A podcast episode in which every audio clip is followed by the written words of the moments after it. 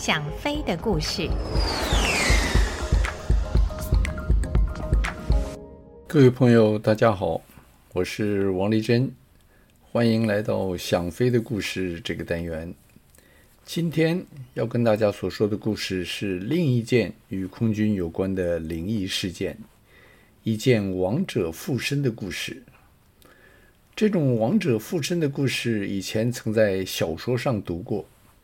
但今天要与您分享的这个故事，却是由曾经当过国防部长，而且目前是退辅会主委的冯世宽将军亲口告诉我的。现在，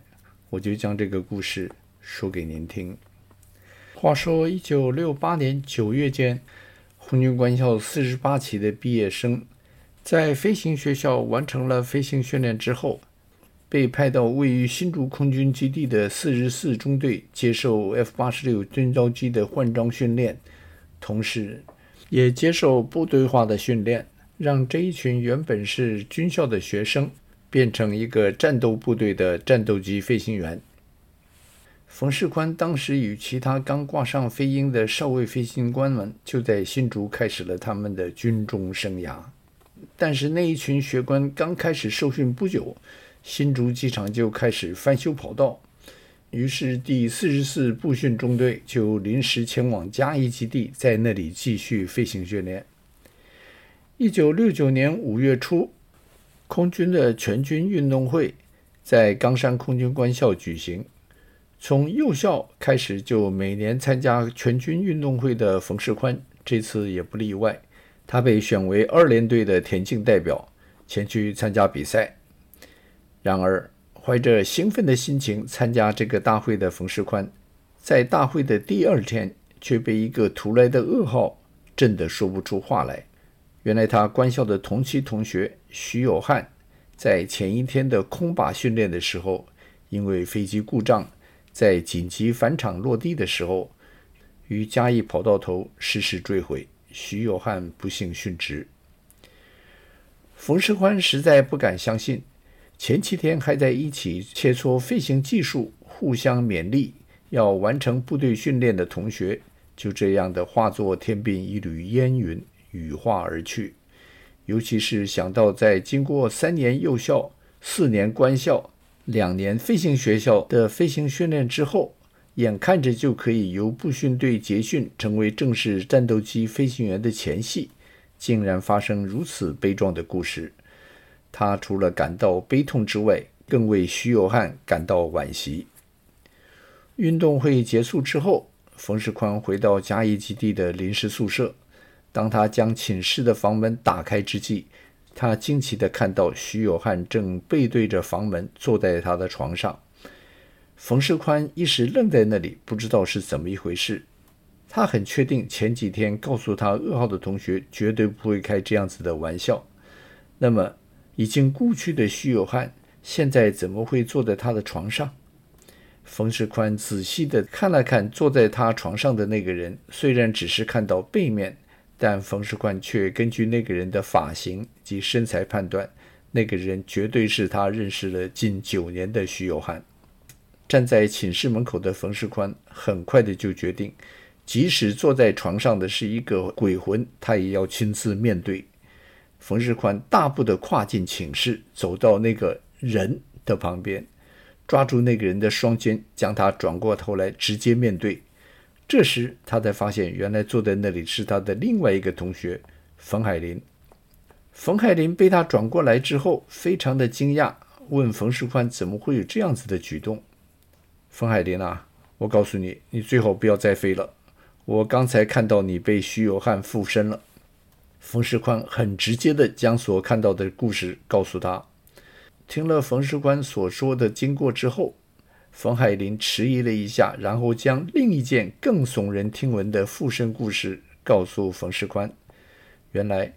徐有汉逝世的那天中午，辅导长徐根宝少校带着谭宗虎、曹世钊两位徐有汉的同学，前往徐有汉位于湖尾眷村的家中报丧。徐有汉当时还没有成家，因此他们三个人是要将老年丧子这人生最痛苦的事情通知徐有汉的父母，因此他们三人当时的心情是非常的沉重。当他们到达虎尾眷村徐有汉的家里的时候，徐有汉的母亲开门见到他们三个人，就似乎心有所指的开始哭泣，然后不等他们三人开始说话，徐伯母就很正确的叫出了那三个人的名字。这使这三个人大吃一惊，因为他们是第一次到徐家，也是第一次见到徐伯母。正当这三个人感到奇怪的时候，徐伯母说话的口气突然变成徐有汉的口气。他说：“他的飞机在起飞后，火警灯亮起，滑油压力指令。由后视镜中，他也看到了机尾拖着浓浓的黑烟。于是他赶紧通知塔台，要立刻返场。”并同时转入三边，预备返场落地。在飞机进入三边的时候，他将副油箱抛弃以减轻重量，然后在转入四边的时候，将油门收到慢车。没有想到收油门之后，飞机失去动力，立刻失速，砸在跑道清除区附近。顿时一阵火焰将整架飞机笼罩在大火里。徐有汉坐在座舱里，深知在劫难逃。抬起右手挡住头部，叫了一声“妈”，之后就此离开了人世。最后，徐伯母又用徐有汉的口吻对着谭忠虎及曹世昭两个人说：“我实在不该那么早就收油门。我走了以后，还请你们多多来探视我妈妈。”在场的三个人听了徐伯母的叙述之后，觉得不可思议。附身之事以前只是听过。但当场看到一位裹着小脚、没有任何科学训练的老太太，竟然说出那么精准的航空术语，还是觉得毛骨悚然。不过，更让他们惊讶的是，当他们离开虎尾，回到嘉义基地，到空军医院去探视徐有汉的遗体的时候，他们发现徐有汉的右手正是那个抬手护头的姿势，而他们四十八期另外一个同学。李虎当时正在机场内，曾亲眼目睹徐有汉的飞机由四边转入五边的时候撞地失事的情形，这与徐伯母所说的经过完全符合。亡者附身的故事现在有许多的记录，